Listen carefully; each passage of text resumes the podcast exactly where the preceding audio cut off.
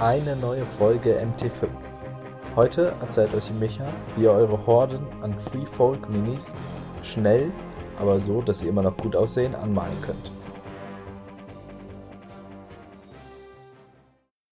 Hallo, ich wünsche euch einen wunderschönen guten Abend. Heute dreht sich wieder alles ums Freefolk. Und zwar möchte ich eine Variante des Freefolk zu bemalen vorstellen. Das ist die Variante, die ich gewählt habe. Es ist so ein Mittelding aus ähm, hoher Bemalgeschwindigkeit und vielen Details. Ich habe mit der Variante circa 30 bis 40 Minuten pro Figur gebraucht. Ja, und die Armee sieht zusammenhängend aus, also zusammengehörig und na, über 20 bis 30 Zentimetern erkennt man die Details sowieso nicht mehr. Also es ergibt sich ein schönes Gesamtbild. Habe die Armee in relativ großen Batches bemalt. Das heißt zum Beispiel die Base-Gestaltung habe ich in ja, einem 100er Block gemacht und dann das Bemalen der Einheiten in zwei oder drei Unit Blöcken. Das heißt ähm, 24 bis 36 Modelle auf einmal. Ich starte, indem ich die Bases gestalte. Das heißt, es wird ein Tropfen Weißleim oder Holzleim auf die Base aufgetragen und mit einem Pinsel verteilt. In den nassen Leim werden Steine eingebracht. Ich nutze Steine so mit etwa 5 bis 10 mm Größe, die ich von einem Spielplatz geholt habe. Anschließend wird der noch nasse äh, Leim mit feinem Sand bestreut. Ähm, Korngröße etwa Ostseesand. Nachdem das Ganze durchgetrocknet ist, bekommen die Figuren ein Spülibad. Das ist in meinen Augen wichtig, da im Spritzgussverfahren, in dem die Figuren hergestellt werden, die Formen teilweise mit teflonhaltigen ähm, Trennmittel eingesprüht werden und damit die Farbe nicht auf den Figuren haften würde. Das heißt, die Figuren kommen zum Beispiel ins Waschbecken in lauwarmes Wasser mit Spülzusatz. Dort bleiben sie eine halbe Stunde liegen, danach werden sie mit klarem Wasser abgespült. Nachdem das alles getrocknet ist, werden die Figuren schwarz grundiert. Also ich nutze eine schwarze Sprühgrundierung. Wichtig ist, dass man da nicht zu nah an die Figuren rangeht, also so einen Abstand von etwa 30 cm einhält und die Figuren in mehreren Schichten leicht annebelt, bis sie relativ gut mit schwarzer Farbe bedeckt sind. Nicht zu dick auftragen, sonst gehen euch die Details verloren. Nach dem Grundieren trage ich ein Braun auf die Bases auf. Das ist ein Braun aus dem Künstlerbedarf. Das habe ich gleich in einer Literpackung geholt, weil es schon günstig ist und man davon echt viel braucht. Entspricht etwa dem Farbton ähm, Beastie Brown von Vallejo. Ich werde hier übrigens nur Farben von Vallejo nennen, weil ich nur Vallejo-Farben benutze.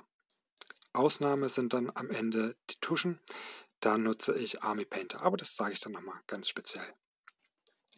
Nachdem das Braun auf den Bases getrocknet ist, werden die Bases mit einem relativ großen Pinsel mit Green Brown gebürstet, trocken gebürstet. Da lasse ich gerne etwas mehr Farbe am Pinsel, also es kann auch ruhig noch feucht sein. Ähm, das ist nicht so schlimm, wenn dort Flecken auf den Bases entstehen. Das sieht fast noch, ja, sieht so ein bisschen natürlich aus, weil dann eben ja, Moosflechten, es könnte Moosflechten darstellen. Und vor allem geht es schön schnell.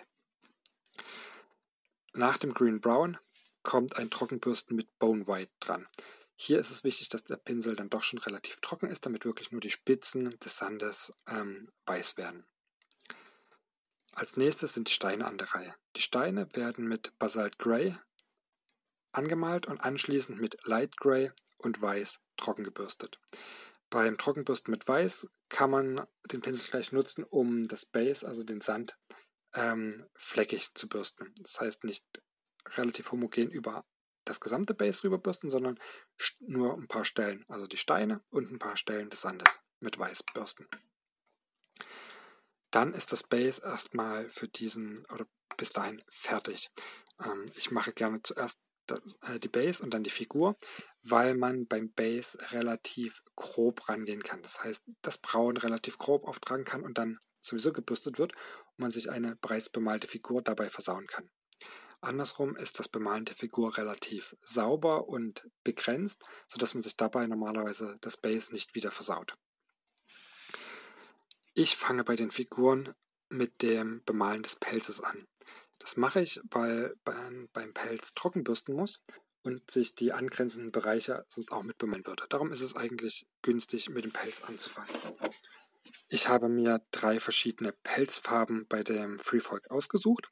Das wäre einmal Beastie Brown als Grundfarbe und anschließend wird mit Leather Brown oder Scrofulous Brown gebürstet. Die zweite Farbe, das wäre eine Grundfarbe ähm, Basalt Grey und dann mit Light Grey oder Weiß trocken gebürstet. Und die dritte Fellfarbe wäre ein Black Grey und anschließend mit Light Grey trocken gebürstet. Ähm, nach dem Pelz male ich die gesamte Kleidung an. Dazu nutze ich Model Color Khaki, ähm, also nicht das Game Color Khaki, sondern Model Color Khaki ähm, und male eben ja sämtliche Kleidungsstücke bis auf den Pelz mit dieser Farbe an. Wenn es durchgetrocknet ist, ähm, bürste ich das Ganze relativ fleckig mit Weiß.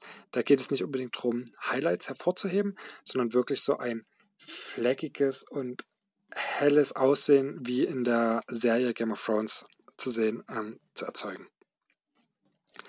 Anschließend werden Gürtel, Bänder und Taschen in Lederfarbe gemalt. Also ich nutze dazu German Camo Medium Brown. Wenn das durchgeführt ist, kommt die Haut dran. Haut, also Hände und Gesicht, wird mit Basic äh, Skin Tone bemalt. Haare ähm, ja, muss man dann halt überlegen, welche Haarfarben die Nordmänner haben sollen. Ich habe einfach wild gemischt, das heißt ähm, blond gemalt, indem ich zum Beispiel mit einem Lederbraun oder ähm, Scrofulous Brown, äh, Brown äh, zuerst male und dann einfach nur Tusche. Oder rot bzw. sehr orangefarbene Haare, indem man ähm, rot und gelb schön anmischt und dann tuscht. Was gibt es noch? Also man kann ja alles zusammenmischen. Ähm, schwarze Haare natürlich, indem man ein dunkles Grau nimmt, also zum Beispiel Black Gray und das dann bürstet. Also die Haare sind ja, der freien Gestaltung überlassen. Ähm, macht euch irgendwie eine Palette aus vier verschiedenen Farben und dann wirkt das in der Armee schon schön abwechslungsreich.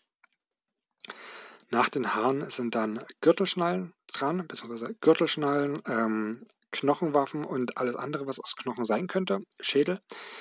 Das Ganze wird mit Bone White bemalt.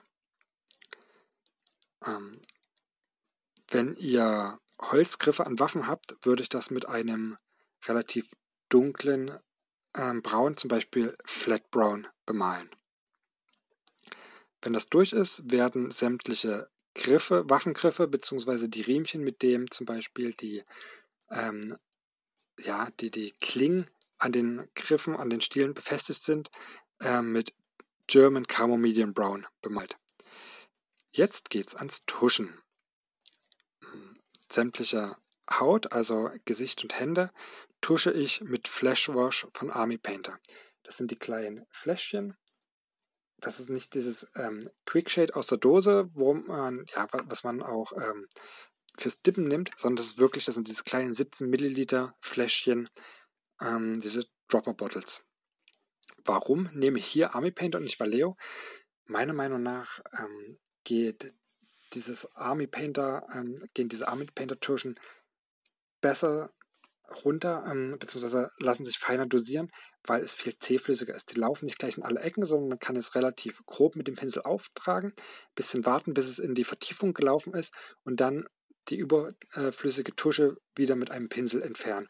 Der Effekt ist in meinen Augen besser als mit Vallejo. Dann tusche ich die gesamte Figur mit Softtone von Army Painter, also Quick Shade. Ähm, Quick Shade Softtone Ink heißt das, glaube ich. Ähm, je nachdem, was für eine Fellfarbe genommen wurde, zum Beispiel bei diesem Light Gray Fell, verdünne ich die ganze, äh, das Ink nochmal. Also wirklich, ich würde sagen, eins zu eins verdünnt und dann sachte aufgetragen, damit die Figur insgesamt sehr hell bleibt. Bei allen anderen Fellfarben, also Beastie, mit Beastie Brown als Grundfarbe bzw. Black Gray als Grundfarbe, ähm, nehme ich den Softtone, das Softtone Ink unverdünnt. Damit wird die ganze Figur ein bisschen dunkler und man hat auch wieder einen schönen Kontrast in der Armee. Ähm, anschließend wird alles, was Leder ist, was Haare sind oder Stahlwaffen sind, mit Strong Tone getuscht. Dann wäre die Figur soweit fertig. Und es kann mit dem Base weitergehen. Ähm, genau. Ich nutze dann, um die Bases zu vollenden, Grasbüschel. Ähm, das sind Frozen Tufts von Warlord Games. Ähm, da klebe ich einfach mal ein bis drei verschiedene Tufts mit Weißleim auf die Bases und lasse das trocknen. Anschließend kommt meine Lieblingsbeschäftigung. Schnee auftragen. Dazu, ja, also ich nutze den Kunstschnee von Gale Force 9, den gibt es in kleinen Döschen. Ähm, mache mir den Schnee in eine Schale oder in einen Bierdeckel, je nachdem, wie viele Figuren man ähm, malen will. Wenn man eben wirklich bei 24 bis 36 Figuren ist, kann man das durchaus gleich in diesen ähm, Verpackungs, ja, oder in den Plastik, in dem Plastikkarton äh, der Verpackung der Boxen machen. Äh, man schüttet den Schnee dort rein und gibt dann Wasser und ähm, Weißleim etwa im Verhältnis 1 zu 1 dazu, bis eine ich würde sagen, zähflüssige Konsistenz entsteht. Das heißt, dass, ähm, der Schnee läuft noch nicht weg, aber er ist wirklich sichtbar feucht. Dann nimmt man einen Pinsel und streicht über die Base rüber. Ähm, ich bevorzuge es, den Schnee aufzutupfen, also erstmal oben auf das Gras natürlich raufzumachen, auf die Grasbüschel raufzustreichen und dann in Flecken auf den Rest des Bases drauf zu tupfen. Ja, und wenn das Ganze getrocknet ist, wird noch der Baserand mit schwarzer Farbe bemalt. Dann, also ich persönlich empfehle dann natürlich noch ähm, die Figuren mit einem Klarlack zu versehen. Ich selber nutze ähm, Klarlack von Vallejo und eine Airbrush-Pistole. Ähm, genau, ich nehme den Polyurethan-Lack.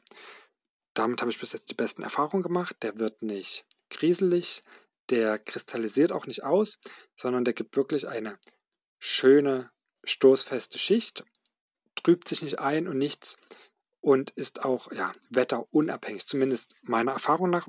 Ich habe jetzt, verwende den seit drei Jahren und habe noch keine Probleme damit gehabt. Im Gegensatz zu den ganzen ähm, Sprühlacken, die man zum Beispiel aus dem Baumarkt nimmt oder die es ähm, von Army Painter im Angebot gibt. Ähm, damit hat man öfters mal Probleme, dass man sich die Figuren beim Lackieren leider wieder versaut. Genau, das war's erstmal zum Bemalen.